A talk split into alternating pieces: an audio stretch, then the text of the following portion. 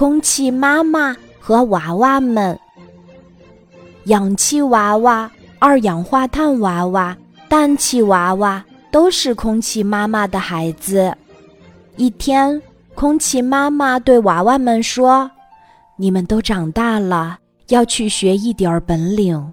学好了本领，回来告诉妈妈。”三个娃娃听了妈妈的话，各自学本领去了。过了些日子，氧气娃娃和二氧化碳娃娃回到了妈妈的身边儿。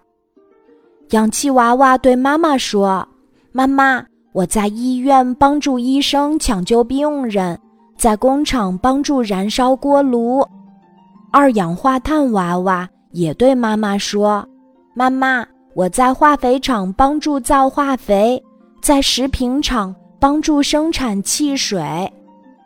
空气妈妈夸他们都是能干的好娃娃。时间过了很久，还不见氮气娃娃回家。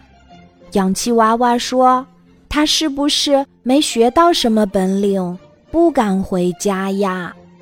空气妈妈带着两个娃娃找呀找。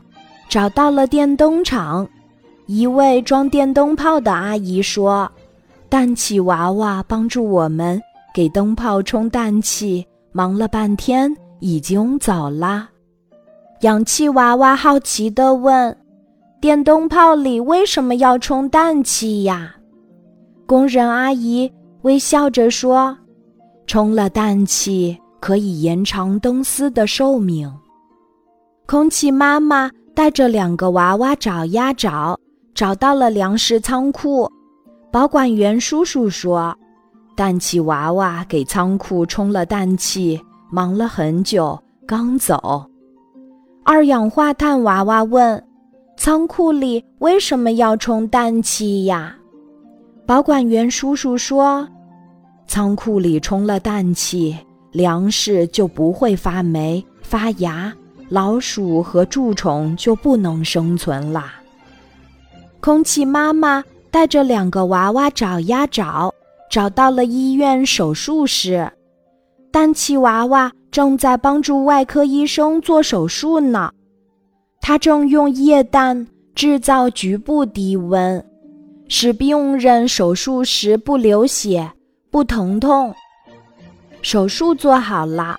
大家一起走出了手术室，氮气娃娃红着脸说：“妈妈，我把回家的事儿给忘了，让你们四处寻找，真对不起。”空气妈妈高兴地摸着氮气娃娃的头说：“你忙着为人们做好事儿，你是个又能干又勤劳的娃娃。”氧气娃娃拉着氮气娃娃的手说。